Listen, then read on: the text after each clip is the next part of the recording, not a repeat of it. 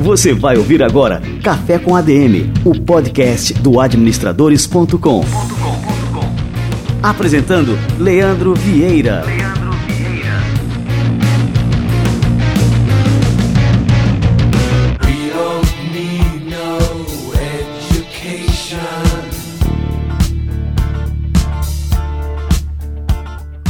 Que alegria! Estamos começando mais um Café com a DM, episódio de número 52. Café com a DM, a sua dose de cafeína nos negócios. E fica ligado que tá rolando uma super promoção para usuários de iPhone que escutam o nosso programa. Entra lá no menu podcast, no aplicativo de podcasts, procura pelo Café com a DM, passa a seguir, deixa suas estrelinhas e a sua avaliação e o seu usuário do Instagram. Quem fizer isso está concorrendo ao livro Pense Simples do mestre Jedi Gustavo Caetano, fundador da Sambatec, um dos empreendedores mais admirados do mundo. Beleza? Participe aí, você que é usuário de iPhone. Você que é usuário de Android, vamos fazer uma petição aí para o Google pedindo que o Google libere aqui no Brasil um aplicativo nativo de podcasts. Você só não está participando porque no Android não existe um aplicativo nativo de podcasts no Brasil. Bom, este podcast aqui é o de número 52. Esse episódio será lançado no dia 29 de setembro e no dia 5 de outubro completa um ano do nosso primeiro episódio. Então, a data de aniversário do Café com ADM, anota aí na sua agenda, é dia 5 de outubro. No próximo episódio vai ser o nosso episódio comemorativo do nosso aniversário, primeiro ano. O que, que a gente conquistou em um ano de podcast. Próximo episódio, fica ligado que vai ser aí uma data festiva e a gente tem muito que comemorar por aqui. Agora é hora do Somos ADM. E hoje no Somos ADM, o Wagner Siqueira, presidente do Conselho Federal de Administração, traz um tema bastante sério, é bastante atual sobre essa crise que está acontecendo aí na Rocinha, uma crise que torna evidente a importância de uma administração pública realmente profissional e as consequências desastrosas de quando isso não acontece. É com você, Wagner. Você vai ouvir agora Somos ADM, com Wagner Siqueira, presidente do Conselho Federal de Administração.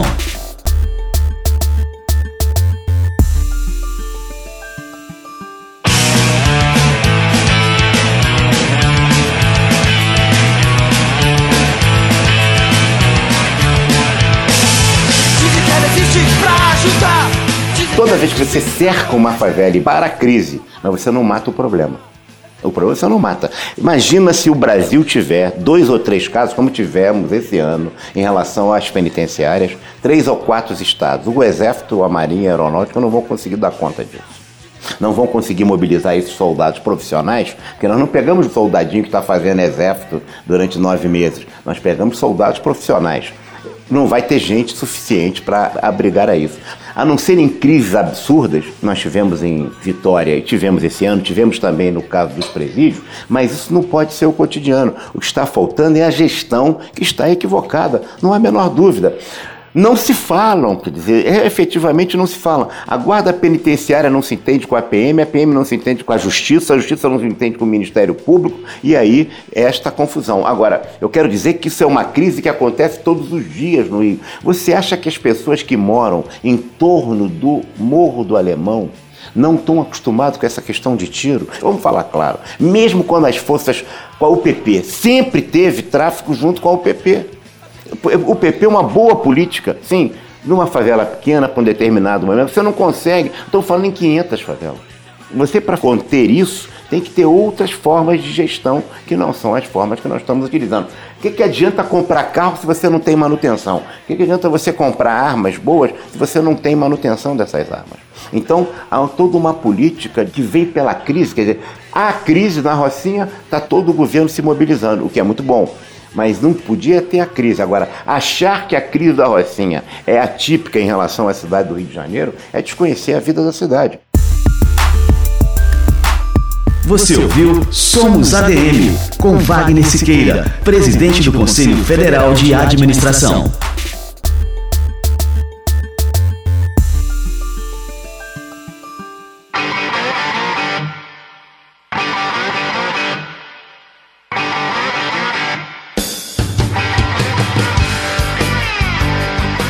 Esse cara é demais. Wagner Siqueira, eu sou seu fã. Sua presença aqui todas as semanas engrandece demais o nosso podcast. O quadro Somos ADM é fruto de uma parceria inédita na história do Conselho Federal de Administração com o administradores.com. Você pode conferir mais dessa parceria acessando administradores.com.br.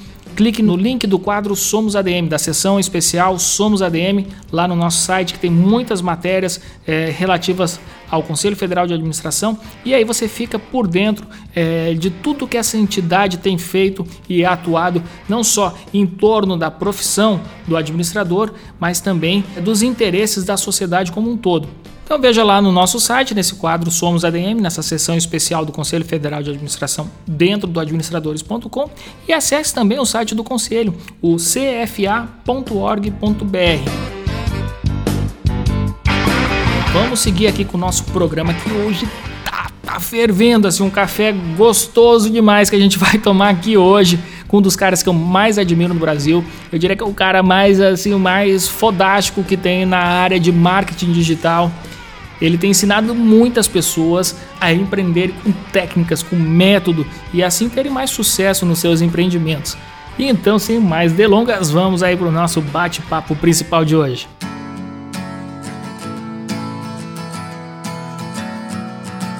Érico Rocha é uma das principais referências do Brasil quando o assunto é marketing digital para pequenos negócios. Ele é fundador da Ignição Digital e é o responsável por trazer para o Brasil a forma de lançamento, que consolidou o Érico como influenciador de peso nessa área. Suas postagens alcançam milhões de pessoas por semana e seus eventos costumam atrair multidões. E é um prazer enorme, gigantesco, como as suas multidões que eu acompanho, recebê-lo aqui no nosso Café com a DM. Érico Rocha, seja muito bem-vindo. Obrigado, Leandro. O privilégio é meu. Eu já acompanho administradores desde muito, muito cedo e é um privilégio estar participando aqui do seu Café com a DM. Olha, que bacana. Fiquei arrepiado aí de ouvir tu falando isso aí, Érico. Uma autoridade aí. Isso vale demais aí pra gente, cara. Fico feliz mesmo, porque o administradores.com é a referência para administradores. Né? Então, para mim é um privilégio total estar tá aqui. Excelente, cara. Pá, bom demais. Me diz uma coisa, você se consolidou como uma das principais referências, e eu diria a principal referência em marketing digital no Brasil. E como é que se deu esse processo, Érico? É interessante, eu conheço a tua história, mas eu queria que o nosso público conhecesse também, quem ainda não conhece, do seu começo, né? Como é que você começou e como é que você chegou até aqui. Vamos fazer como uma entrevista de emprego aí. Quem é Érico Rocha? Quem é Érico Rocha? Pois é, cara, eu nunca imaginei no começo da minha carreira que eu ia acabar me especializando em marketing, que está marketing digital. Eu fiz engenharia de computação, nasci em Brasília, né? Fiz engenharia de computação em São Carlos, São Paulo. Só que no terceiro ano eu já sabia que eu não queria fazer computação mais. Eu não era daqueles bons programadores. Errava o código, o código nunca compilava e, enfim. Mas eu falei assim, vou terminar porque eu já comecei. E logo depois que eu terminei, eu comecei a procurar mudar de área. E a área que eu procurei mudar e acabei entrando foi na área de banco de investimento. Na verdade, eu fui fazer um estágio na Alemanha na época e lá eu trabalhei numa empresa que ajudava, vai complicar, tá? Mas ajudava a precificar títulos de dívida públicos europeus. E eu não espero Cara, que. que loucura! É, é, eu não espero que ninguém entenda o que é um título de dívida pública, não espero que é uma, é uma área muito, muito nichada, porém eu ajudava aos traders, aqueles que compravam e vendiam esses títulos de dívida pública europeu, a dar preço. Minha típica área de trabalho era olhar para dois ou três monitores com Excel, onde eu ajudava os traders a calcularem o preço, literalmente o preço desses títulos de dívida pública para eles tradearem. E eu não comprava e vendia, eu era né, um assessor ali da mesa. E nesse processo acabei indo da Alemanha para Londres, onde ficavam os bancos, e trabalhei. Chegou uma hora na minha vida onde eu ganhava bem, é, o que era bem para mim, ganhava bastante dinheiro no que era a minha referência de bastante dinheiro. É, eu estava no meu sétimo ano de carreira no banco de investimento e ao mesmo tempo eu não me sentia feliz. Aí que vem a história, né? Tinha tudo para ser feliz, né? Tava lá com meu apartamento, uma vida financeiramente estável, mas não era feliz. Quando você não é feliz, né, eu, eu costumo dizer que segunda-feira eu, eu, acordava, batia no relógio e, e, aquele botão do snooze E eu rezava para aquele relógio não despertar de novo, basicamente isso. Eu não, não gostava. E eu vou dizer assim, aquela situação foi tornando-se cada vez, agravando-se aos poucos, né, internamente. É, e depois de sete anos eu estava percebendo que eu estava cometendo uma espécie de suicídio em gotas. Aí eu comecei a procurar programas de, sei lá, desenvolvimento pessoal. E num desses programas lá em Londres mesmo, é, eu descobri, né, analisando, descobri que o que eu queria mesmo era empreender. Olha só, eu queria ser um empreendedor e acabei desviando desse meu trajeto porque esse era o meu sonho, porém não era o sonho dos meus pais.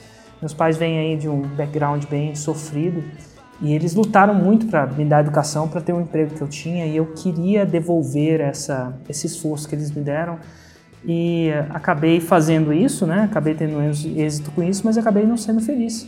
E nesse caso eu falei, beleza, vou virar um empreendedor. Naquela época eu pedi demissão sem ter um negócio, olha que, olha que loucura, sem ter um negócio, simplesmente para jogar o chapéu do outro lado do muro e dar um jeito de pegar. Deixa eu só te perguntar, Érico, qual que era a tua idade nessa época aí? Porque tu é um cara jovem, né? Mas assim, a gente tá falando de quanto tempo atrás isso aí? Vamos lá, eu nasci em 77 e eu pedi demissão em 2000, deixa eu pensar, eu foi 2009. E aí a gente vai ter que fazer alguns cálculos. 32, 31, 32 anos. Olha aí, nós temos a mesma idade, então para mim fica fácil até calcular a tua idade na época. Acho que é basicamente isso aí, 32 anos, né?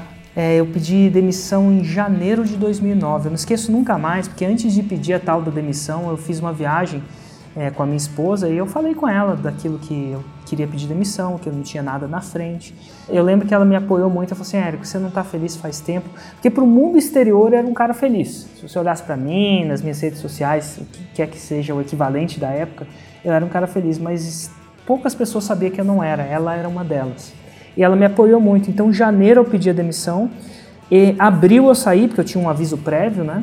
E aí foi começar a minha luta. Peraí, agora eu tô sozinho no mercado, o que, que eu vou empreender? E rolou um puta desespero, porque eu achava que a resposta ia vir mais rápido, né? Eu lembro que eu acordava em sobressaltos à noite, tipo às, às 4 horas da manhã, alguma coisa do tipo. Falei, o que, que eu vou fazer, cara? Érico, seu idiota. Foi no curso de desenvolvimento pessoal, te hipnotizaram, te fizeram pedir demissão e agora você está vivendo um pesadelo, literalmente. Eu lembro que eu perdi muito peso, eu perdi, lá, na época eu acho que eu perdi nesse processo inteiro 10 quilos, né? Inclusive, se você quiser perder peso, em vez de ir pra academia, pede demissão sem ter outra alternativa que funcionou para mim, vamos dizer assim. É, tem gente que funciona ao contrário, começa a descontar na comida, a ansiedade, né, cara? Exatamente, para mim, a minha o desespero era maior. O que, que aconteceu? Num processo, a minha estratégia antes de pedir demissão era pegar o dinheiro que eu que eu tive, né, e comprar imóveis para alugar esses imóveis, né, é, e aí não ter que trabalhar. E eu vinha comprando imóveis, né, no Brasil em leilões de imóveis. E eu não sei se você conhece o mercado de leilões de imóveis no Brasil, mas assim, você compra muita, o que a gente chama de galinha morta, né, imóveis abaixo do valor de mercado, mas eles vêm totalmente, o que a gente chama de dizer, judicialmente embaraçados. E com o tempo, eu e o meu irmão, que estava comigo nessa empreitada, a gente começou a aprender a desembaraçar imóveis comprados em leilão. A gente conseguia separar o joio do trigo, né? aquilo que era desembaraçável daquilo que não desembaraçava ou não era difícil de desembaraçar. E a gente começou a comprar esses imóveis. Mas só que veio a primeira dificuldade, aí veio aquela veia empreendedora. Era muito difícil saber onde aconteciam os leilões no Brasil. Olha, como é que isso vai dar em marketing, você vai descobrir daqui a pouco.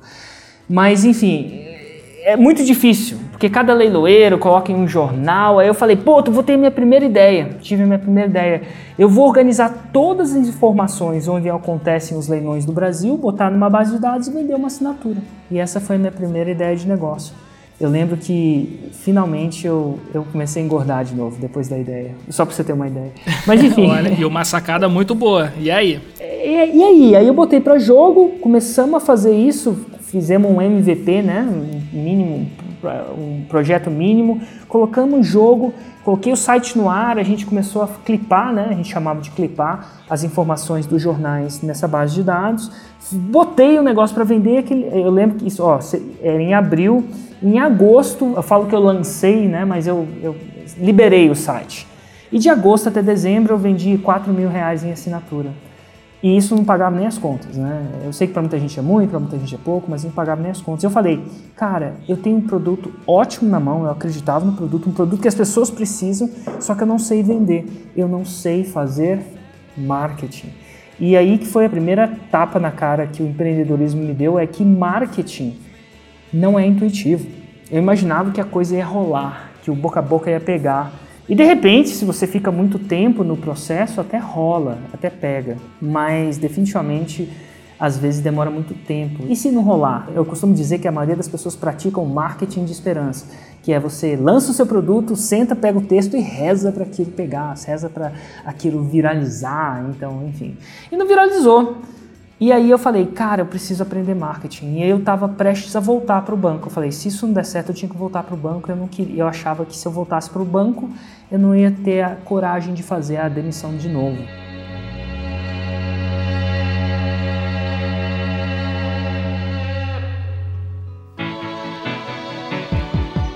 Outra coisa, outra pergunta, eu sou um cara curioso, então eu gosto Claro, de saber claro. da situação da vida. Você estava morando em Londres ainda ou você retornou para o Brasil nessa época aí? Eu estava morando em Londres ainda, então eu fazia tudo isso é, externo. Eu fiz uma sociedade com meu irmão que estava morando em Brasília, né, ainda mora, sempre morou, e eu falei: você toca daí que eu continuo morando em Londres. Então todo o processo foi é, feito pelo Hugo. Então o Hugo era o cara operacional do processo aqui no Brasil. E eu era o cara estratégico lá de Londres tocando. E se você for pensar, o negócio é 100% digital, né? Então, a clipagem, a venda. Então, a minha ideia era criar um negócio que eu pudesse tocar de qualquer lugar onde eu quisesse morar. E até então, Londres, eu estava em Londres ainda. E me diz outra coisa, é, esse negócio que você criou inicialmente foi para facilitar o teu próprio processo de compra e não compra e venda não, mas de compra nesses leilões, de participação nesses leilões, ou foi algo que você disse, bom, aqui tem realmente um negócio e a gente vai fazer isso a partir de agora e esqueceu aí, por exemplo, de operar nesses leilões também? É, um pouco das duas coisas, mas foi mais com a visão de negócio. Porque a clipagem, esse processo de clipar, de ler, assinar trocentos jornais, ele é muito custoso. Né? Você imagina várias pessoas lendo jornais, inserindo na base de dados, outras pessoas conferindo. Para o meu consumo, né? porque enfim, não importa quanto dinheiro você tenha, se você começar a comprar imóvel, o dinheiro acaba. Essa é a verdade. Então, para o nosso consumo privado, a gente já tinha, a gente já olhava. Né? Então, o processo manual era, razoável. Mas a gente realmente teve a ideia de lançar isso como negócio. Porque na minha ideia era o seguinte, eu, a gente continuou comprando, literalmente, ficou mais fácil da gente comprar, não compensaria num processo para o meu consumo próprio, né? Porque, enfim, é um processo de clipagem, o processo de agrupamento desses dados era custoso. E aí, como é que entrou o marketing digital na história aí? Pois é, aí eu falei, pô, esse negócio não vende, eu vou ter que voltar pro banco, tem um produto bom na mão. Eu falei assim, eu tenho que aprender marketing. Eu sempre fui fã da, de aprender com quem sabe, não necessariamente com quem ensina, mas com quem sabe. Né? Eu falei, quem que é o cara, quem que é o bambambam que faz marketing?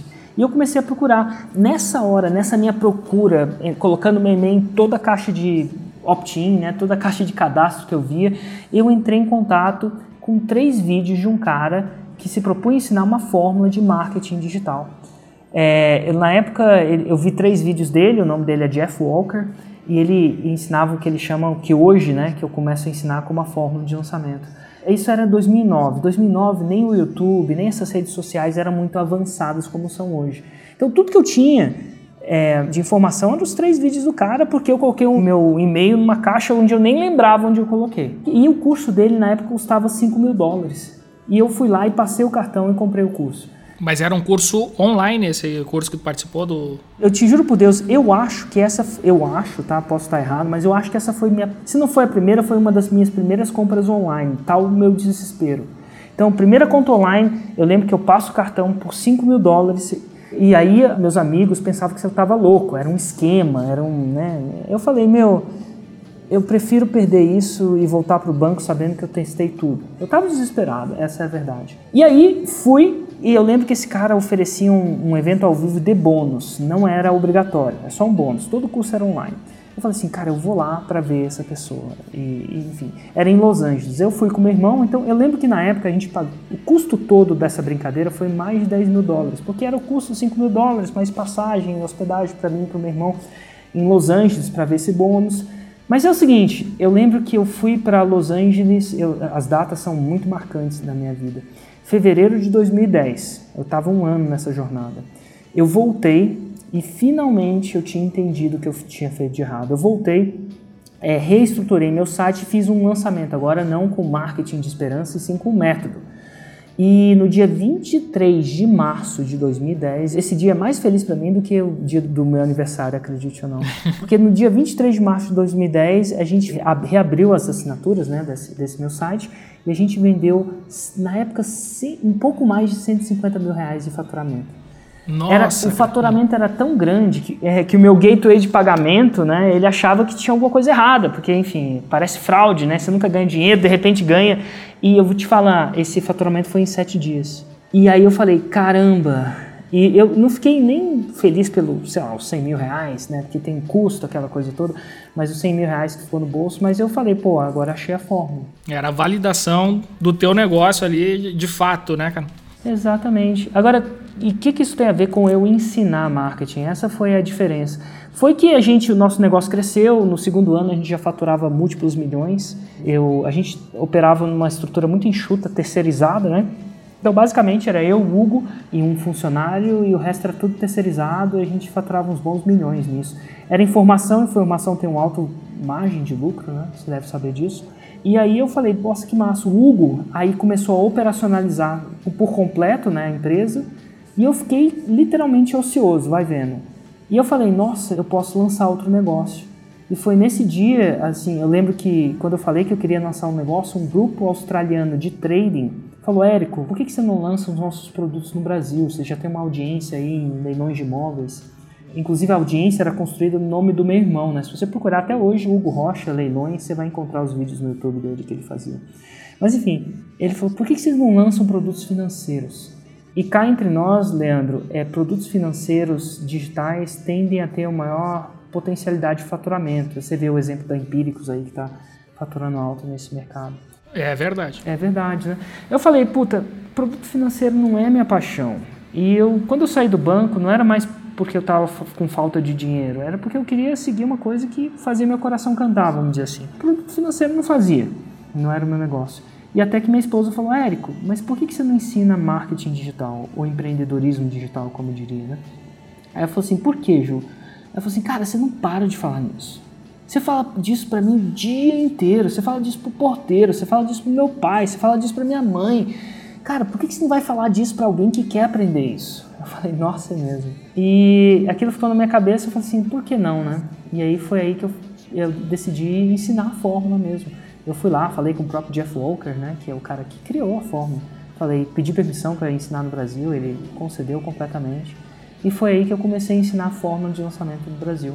E foi isso, ensinando, ensinando, as turmas foram crescendo, os resultados foram aparecendo e hoje a gente está alcançando essa quantidade de pessoas e gerando essa quantidade de resultado na vida de alguns pequenos empreendedores. Né? É impressionante assim, e eu vi de ti né, contando essa história.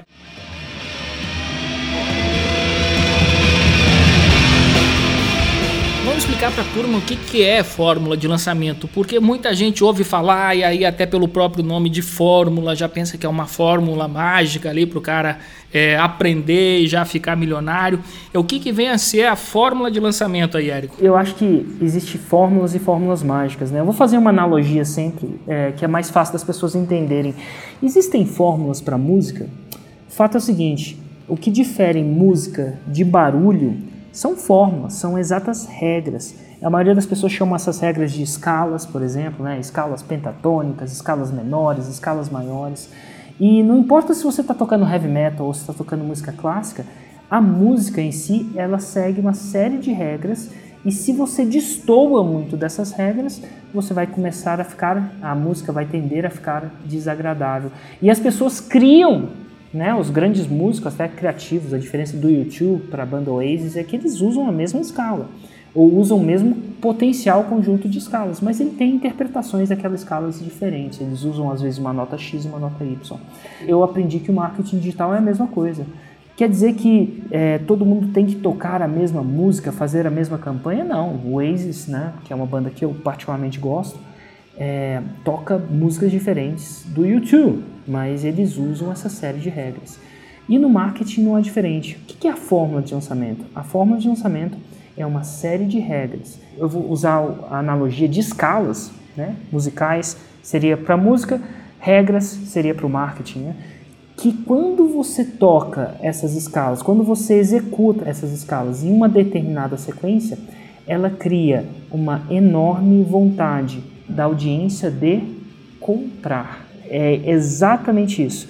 Num âmbito mais fácil de entender, quando a gente vê um lançamento da Apple, né, de um iPhone, é, por exemplo, é, existe uma grande demanda daquele produto logo no início, é, quando ele é liberado. Muita demanda daquele produto. Muita gente dorme na fila. Por que, que isso acontece? Será, muitas pessoas que não têm o olho treinado vão falar que isso só acontece por causa do produto. Era isso que eu, eu acreditava antes de entender marketing. Mas quando você entende, você sabe que aquilo tudo é orquestrado. Tem uma série de eventos que acontecem que vão intensificando essa vontade de comprar. E é isso que a fórmula de lançamento decodifica. Ela fala como é que pessoas comuns, empreendedores comuns, podem apertar, eu chamo de esses gatilhos, né? A gente explica muito gatilhos, esses gatilhos tal que cria-se essa vontade de comprar na audiência. E vou te falar mais, ela funciona até em online ou offline, mas ela tende a ser hoje em dia mais executada no online, porque, enfim, é mais fácil de executar, é mais fácil da gente falar para pessoas no online. Né? Isso é a fórmula de lançamento. É, você falou agora que assim que a fórmula pode ser inclusive aplicada offline. Como é que a gente faria aí, Érico? Eu acho interessante porque tem muita gente assim que vive imersa na tecnologia, no Instagram, no Facebook e tal, mas na hora de empreender o cara é extremamente tradicional. Então gosta de, de colocar ali o seu restaurante que é só offline mesmo, não tem como ser é, online e acaba não tirando proveito, né, lógico, das forças digitais. Mas como é que a gente faria um lançamento, por exemplo, offline sem utilizar zero de internet aí, cara? Zero de internet. Inclusive, ó, para não falar que eu estou inventando, anteontem eu fiz uma live entrevistando um aluno, né? O nome dele é Diogo, dá até para referenciar caso você queira. E o Diogo é professor de cursinho. Então ele entra na fórmula de lançamento, entende as técnicas que fazem vender. E ele fala assim, como ele não tinha página de internet, não tinha, é, não tinha Instagram, não tinha nada, ele falou assim, cara, eu vou executar isso diretamente com o pai de um aluno meu. E aí ele pega, faz uma, uma ligação, se não me engano, para o pai e, e, com aquelas exatas técnicas da fórmula de lançamento e sai daquela ligação com um cheque. É até bom ver a live exatamente. Eu não sei se o cheque foi transferido para a ligação, não, mas o resultado daquela ligação, se não me engano, foi um cheque de 7 mil reais. Olha, impressionante. Ele simplesmente conseguiu que o pai, ele que ganhava, sei lá, 50 reais por aula, ele conseguiu que o pai pagasse adiantadamente para ele 7 mil reais de aula, que seria o equivalente a vários meses. Agora, como é que ele fez isso? Ele viu a estrutura da, de uma comunicação que influencia e persuade de forma íntegra, né, que a forma de orçamento é baseada em muito trabalho, inclusive não é mágico, dá trabalho do cacete, é bom falar aqui, e mas é super íntegra, então não tem nada de é, hipnotismo, não, é, é, é papo reto, só que papo reto estruturado de forma clara que gera tende a gerar a ação. E no caso dele foi isso. Então ele saiu com cheque. Tem o caso também do Erd Oliveira. O Erd é um senhor que eu acho que, se não me engano, de mais de 60 anos. Ele presta serviços para condomínios. Então, eu não sei exatamente o serviço que ele presta, se não me engano, de engenharia, inclusive está na internet, se você digitar ERD com H, H, E, D, R, I, D, Y, né? ERD com H, Y, Oliveira, fórmula de lançamento, ele, ele fala que ele usou as exatas técnicas com carta. Então ele ia lá no condomínio e entregava as comunicações que a gente manda hoje pelo Instagram, pelo e-mail, entregou em carta para os caras e converteu e teve um ótimo resultado também. Agora, se você me perguntar, Leandro, eu acho que o digital é um esteroide para isso tudo. Vamos dizer assim, hoje eu e você não estamos falando para uma pessoa, a gente está falando para milhares de pessoas. Então, se você tem uma comunicação efetiva que vende, você fala para uma pessoa, ótima. Quando você fala isso para mil pessoas, é aí que surgem os resultados que a gente tem de estudo de caso que parece até mentira. Mas é por quê? Porque a internet dá a possibilidade de escala. Eu gostei de uma coisa assim, dessa sinceridade é, no teu discurso, na tua fala, que é preciso o cara trabalhar, ralar muito, que não é uma coisa que vai cair da noite por dia, não é só a aplicação de uma fórmula, existe todo um trabalho é, na construção de um negócio, na construção de um produto, na entrega de valor em cima desse produto e assim isso para qualquer pessoa que, que é um candidato empreendedor, eu acho que, é, que isso é importante a gente falar aqui, né, Érico? Não existe é, atalho né, para o negócio. Lógico que existe como potencializar qualquer negócio. E a forma de lançamento, estou aqui para afirmar isso aí, né, para endossar, é realmente assim uma das técnicas, um dos instrumentos que a gente pode aplicar para alavancar qualquer negócio. Mas sem ralar, não adianta, né, Érico? Não adianta mesmo. E eu volto ao exemplo da música. É, se você ir lá hoje e tentar aprender sozinho, você vai aprender? Depende. Se você tiver muito talento, até certo ponto. Aí você chega assim: não, eu quero aprender o piano e eu quero aprender melhor. Se você tiver aulas de piano, você vai aprender piano, tender a aprender piano melhor? A chance são que sim, principalmente se você tiver um professor e um método comprovado. Quer dizer que se o professor te mostrar o método, você vai tocar piano? Não. Por quê? Porque você tem que tocar, você tem que botar para jogo. E, no empreendedorismo, botar para jogo é fazer o que é necessário ser feito. E do mesmo jeito que tocar piano não é fácil, pergunta como é que eu sei disso, né? Eu, eu já tentei. É, empreendedorismo também não é. Agora, funciona? Funciona. Se você for lá e fazer, vai tender estatisticamente a ter resultados? Sim. Do mesmo jeito que se você tender a executar os exercícios de piano, você vai tender. Agora, fácil? De jeito nenhum. Quem quer alguma coisa fácil na vida, é, eu acho que a, a chance são que empreendedorismo não é o caminho, literalmente. E o digital não é diferente. Agora, vale a pena? Eu acho que vale. Eu acho que a possibilidade de impacto é muito grande. Hoje a gente, tanto eu quanto você, né, você está nesse empreendedorismo digital também, a gente não fala para uma pessoa mais. A gente fala para muitas pessoas. Você tem a chance aí de estar tá tocando seu negócio de. A gente estava conversando antes de João Pessoa, né? Eu, hoje eu estou em Brasília, mas eu já toquei ele de vários lugares do mundo. E, e para mim isso tudo valia a pena, é alguma coisa que eu não tinha quando eu trabalhava no banco. E é verdade, o lugar não importa, a gente escolhe realmente o lugar onde a gente se sente melhor para viver, não é isso, Ed?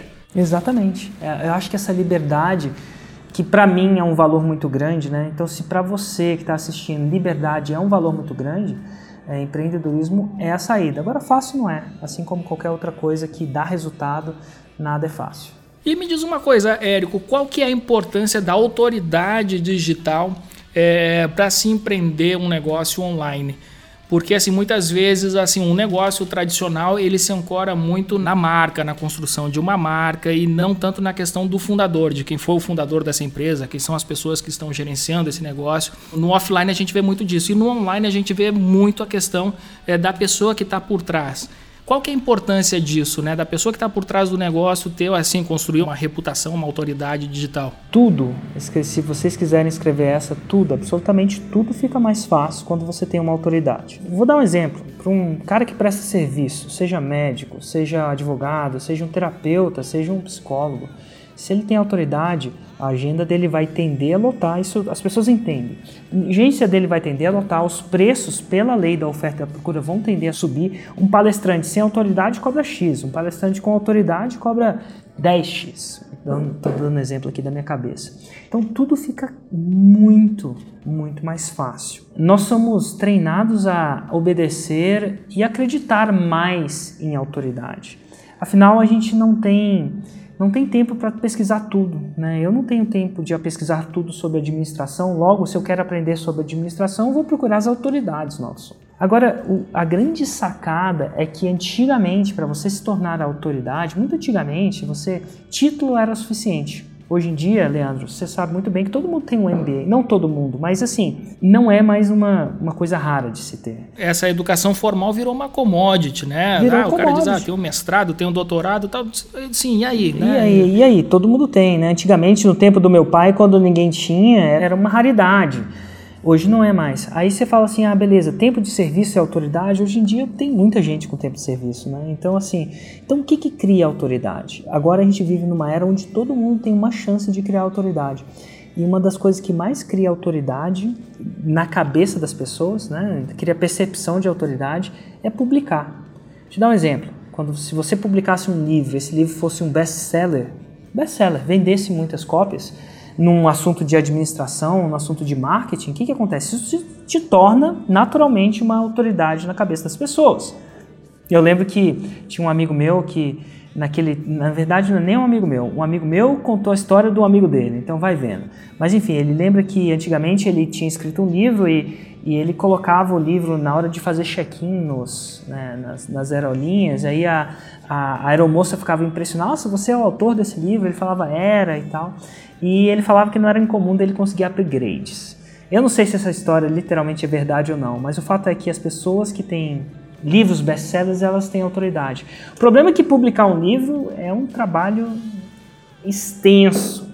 Até achar alguém que publica e o fato de vender o livro é, não é tão mais simples, né? não é uma coisa simples. Agora, e daí, Érico? Você está me contando isso de autoridade? Porque hoje a gente tem a chance de criar essa autoridade publicando na internet. Olha que interessante, quando você publica e o seu conteúdo é visto várias vezes e o seu conteúdo faz sentido, as pessoas tendem a te ver como uma autoridade. De onde vem essa percepção do Érico é, como uma autoridade de marketing digital?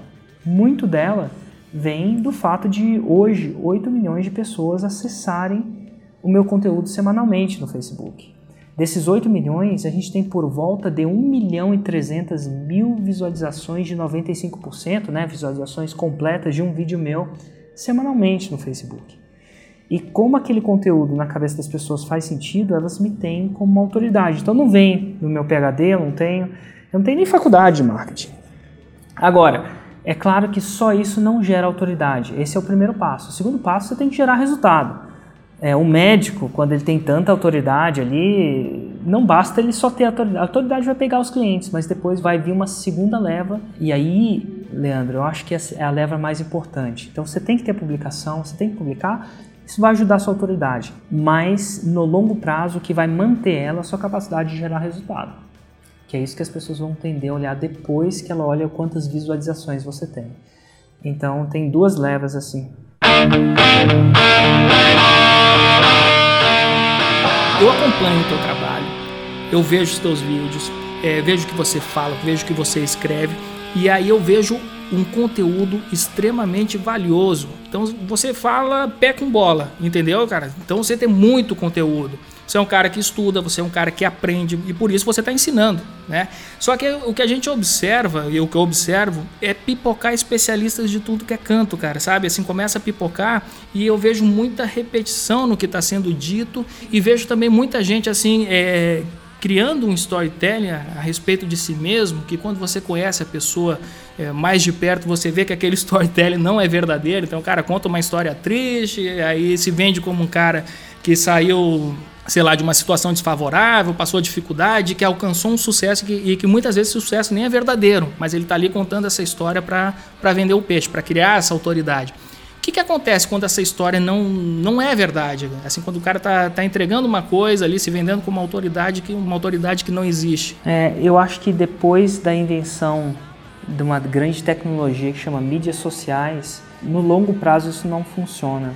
Então, dali vem aquela parte que eu te falei assim dos gatilhos, e você, gatilhos, isso é, história é um desses gatilhos, né? Contar uma história, você tende a envolver as pessoas. Mas quando você não tem integridade, o que é integridade? É falar preto no branco a coisa como ela é, sem esconder nada. O que, que acontece? Ou você sem, sem camuflar as coisas. Quando você não tem integridade, no longo prazo, as mídias sociais tendem a te descobrir e tendem a te desmascarar e tendem a ir tudo por água abaixo. Eu acredito que as grandes pessoas que se mantêm nesse mercado são as pessoas que não só, e te digo mais, tá? Não só que aprendem muito, mas que executam muito. Então, se você for ver dos meus vídeos daquilo que eu estou falando, a grande maioria vem da execução, do dia a dia executando marketing, do dia a dia executando marketing em empresas, empresas de alunos, empresas de fazenda. E quando você vem da execução com resultado, então uma execução sem resultado também não funciona, porque você acaba ensinando alguma coisa diferente. É muito legítimo, passa a ser legítimo. Eu não quero ensinar marketing para as pessoas. É, é, é muito. Ah, Érico, me ensina. Não, não quero ensinar marketing. Eu quero ensinar o que funcionou para mim. O que, que eu ensino? Se eu perguntar o que, que eu ensino, eu ensino para as pessoas o que funcionou para mim. Quer dizer que vai funcionar para elas? Não. Mas eu estou ensinando o que funcionou para mim. E eu acho que esse mercado vai crescer cada vez mais. Agora, aquelas pessoas que só ensinam alguma coisa que elas não legitimamente sabem é, executar e elas simplesmente aprenderam, decoraram a partir de um livro e procuram, sei lá, passar para frente, essas pessoas eu acho que elas não têm tanto futuro assim na rede, né, no digital. Principalmente depois da invenção das mídias sociais. Porque depois de ver aquelas visualizações que as pessoas vão ver, a pessoa vai fazer uma pesquisa para procurar se esse cara é legítimo. Esse médico realmente, as, né, esse nutricionista realmente tem resultado ou ele só fica falando? Eu acho que a maioria das pessoas vão que tendem a documentar a sua execução tendem a ter mais sucesso de longo prazo daquelas pessoas que simplesmente aprendem e repetem aquela coisa. Cara, eu queria saber assim, você falou do Jeff Walker, né, como a sua, acho que principal referência, né? Mas quais são as suas outras referências? Eu escuto você falando bastante do Tim Ferriss, eu gosto muito dele também. É, quem são? Diz aí, conta aí pra turma aí também, pra gente passar a aprender com quem você aprende, Érico. Nossa, cara, minha referência número um, principalmente no Brasil, adivinha quem é? Vamos ver se você adivinha. Olha, vai ser difícil. Cara, acho essa. que eu diria o Flávio Augusto. Exatamente. Eu acho que o Flávio Augusto é uma referência fantástica, principalmente o Nerdcast Empreendedor como podcast. O tempo que ele fazia GV, ele acho que não está fazendo mais, infelizmente, mas é um cara que vem de um campo de batalha legítimo várias vezes. É um cara que eu fico procurando sempre ter ele no fórmula de lançamento quando eu tenho o privilégio dele estar aqui no Brasil, e enfim, porque eu acho que ele fala de uma legitimidade. Ele traduz assim em si o que eu acredito você tem que ser legítimo, você tem que fazer, falar do que você faz. Então, assim, o Flávio Augusto é, uma, é fantástico. Lá fora, é, o Jeff Walker em marketing. Eu tenho recentemente uma grande referência de um cara que chama Gary Vaynerchuk, não sei se você conhece. Gary V, cara, fantástico Gary também. V, fantástico, assisto, ouço muitos podcasts dele, inclusive eu sou uma pessoa que mais consome ouvindo, né? Eu não leio, quase não leio. E minha última referência que eu estou é, assistindo agora é o, o cara que chama Reed, R-E-I-D, Hoffman. E bom, ele tem um podcast, é, é o fundador de uma grande startup, ele investiu no Face, se não me engano, ele foi fundador do Dropbox também. Enfim, ele tem um podcast que chama Masters of Scale, né? Mestres de escalar.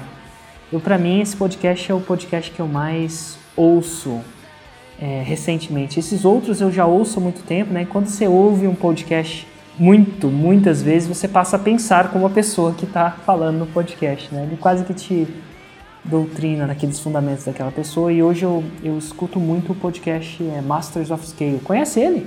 Conheço, conheço. Ia falar agora, você falou de podcast, que você tem um podcast super bombado aqui, que é o Sacadas de Empreendedor, não é isso? Exatamente. O Sacadas de Empreendedor foi um podcast que eu comecei. Ele ficou. Eu, eu não sei, no novo iTunes não tem mais ranking, né? Eu não sei ao certo, depois que eu fiz a atualização. Mas enquanto tinha, é, ele estava sempre no top 10 aí. Muita gente vendo, escutando ele bastante vezes também. É muito bombado, eu já deixo aqui a recomendação. E eu queria agora, Érico, que você fizesse o nosso quadro Livro da Semana e que você falasse, não é dessa turma toda, mas falasse do seu livro também, é, que é um livro excelente, Sacadas de Empreendedor também, como a nossa recomendação de Livro da Semana. Livro da Semana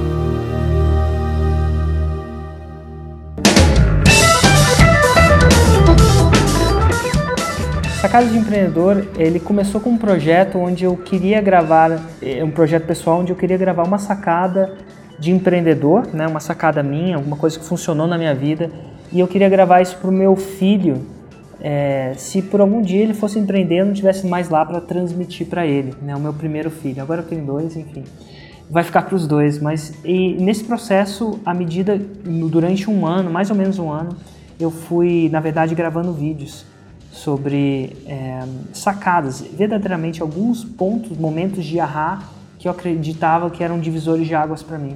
E o Sacadas de Empreendedor ele é o resumo das melhores sacadas que eu tive a possibilidade de, de colocar em prática, vamos dizer assim. E foi interessante que é um livro que está é um livro muito legal nesse sentido. E já já eu vou estar tá lançando, acho que acho mês que vem um outro livro. Olha que interessante. Então tem mais novidade vindo por aí. Olha, vamos fazer um pré-lançamento aqui no Café com a DM. Pode revelar o título aí, Érico?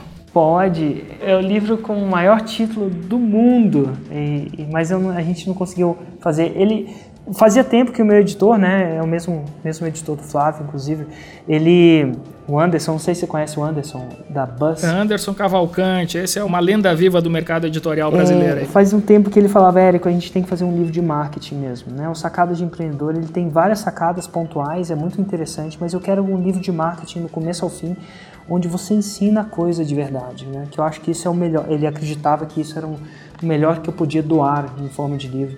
E aí eu fiz um livro que chama Como Alavancar Suas Vendas na Internet ou Começar um Negócio do Zero. Eu acredito fortemente que quando você domina marketing digital, isso não só possibilita você alavancar suas vendas na internet, seja você um negócio, restaurante, é, médico, advogado, nutricionista ou o que seja, né? Como ele abre portas para você criar negócios digitais do zero também. Então eu coloquei em um livro essas duas promessas, vamos dizer assim. Como alavancar suas vendas na internet ou criar um negócio digital do absoluto zero, o guia definitivo. Ainda chamei de guia definitivo. Então, assim, foi um livro bem intenso para ser escrito, né? Mas eu acho que de repente vai ser um dos meus melhores trabalhos até agora. Show de bola, show de bola. Olha aí, galera, anotem aí. Isso tudo é da Buzz Editora, não é isso? Da Buzz Editora, o lançamento dele é para dia 19 de outubro, inclusive, então. Tá pertinho. Tá pertinho. Livro da Semana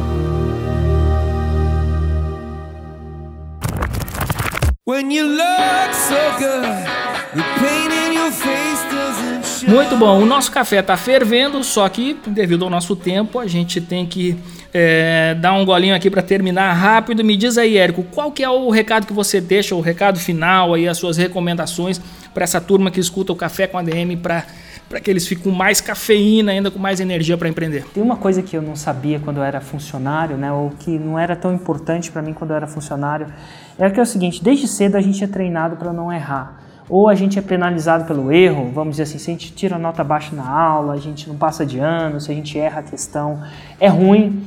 Quando eu fui para o ramo do empreendedorismo, eu sempre procurei estar hiper preparado para enfrentar as minhas dificuldades, meu produto. Isso fez com que eu sempre buscasse o perfeccionismo. Agora, o perfeccionismo, ele é bom, ele é importante. Porém, muitas pessoas são paradas pelo perfeccionismo.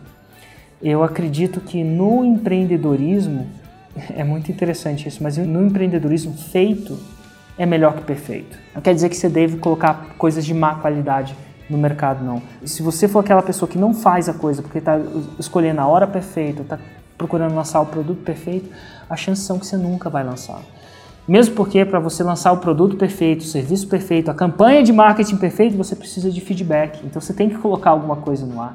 Então, no empreendedorismo, na minha opinião, a coisa acontece em ciclos. Então você tem que estar disposto a colocar um produto que não é um perfeito e depois ter a intenção de melhorar. E eu acho que é, essa é uma das sacadas que eu não tinha. Isso me parou por muito, muito, muito tempo. É, procure estipular um tempo de jogo para você, seja o que seja o tempo de jogo, e nesse tempo de jogo fazer o melhor que você pode. E entregar e botar alguma coisa ao vivo ali, em realidade. E depois que isso acontecer, você vai procurar melhorar isso. Eu não sei, mas eu não acredito que o cara que lançou o iPhone achava que o iPhone na sua primeira versão era uma coisa perfeita logo de cara.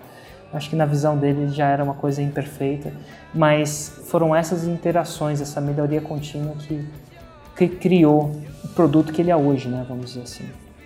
Então, assim, na minha opinião, feito é melhor que perfeito, progresso é melhor que perfeição mas ao mesmo tempo sempre procure melhorar o que você tem. Totalmente de acordo, Érico. Érico Rocha, cara, eu queria te agradecer demais aqui pela presença no nosso Café com a DM.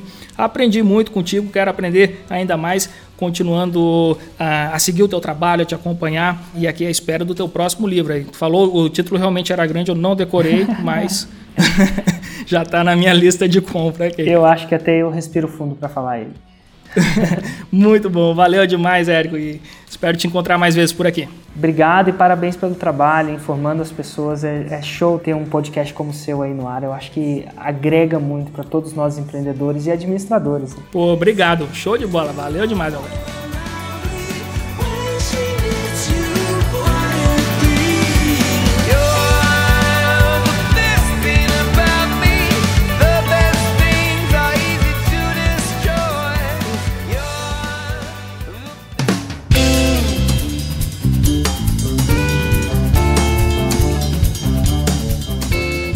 E aí, o que, que achou desse café? Eu curti demais. Que eu tô gostando cada vez mais de fazer o café com a DM é que eu sempre convido os caras que eu admiro para sentar aqui nessa cadeira virtual comigo e tomar esse cafezinho.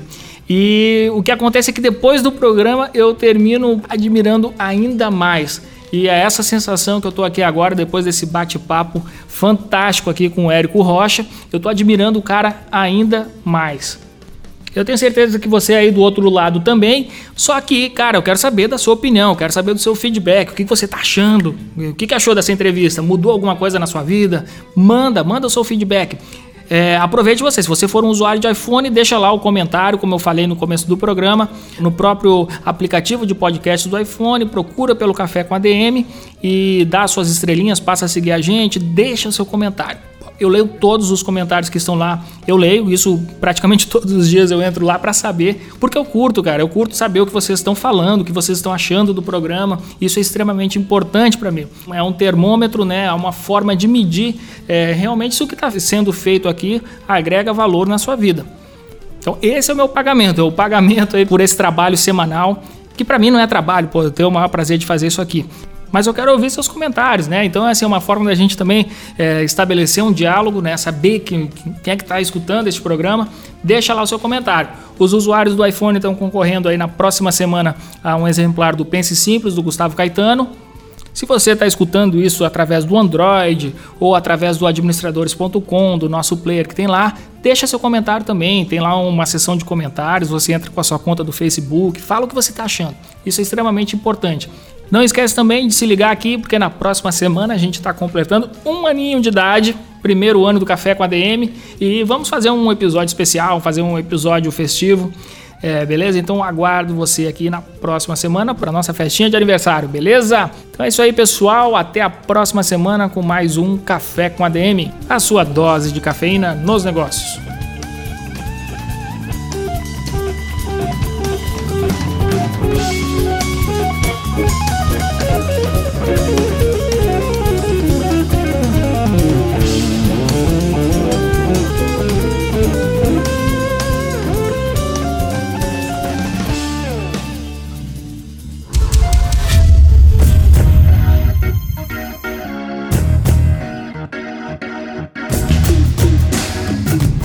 Você ouviu Café com ADM, o podcast do administradores.com.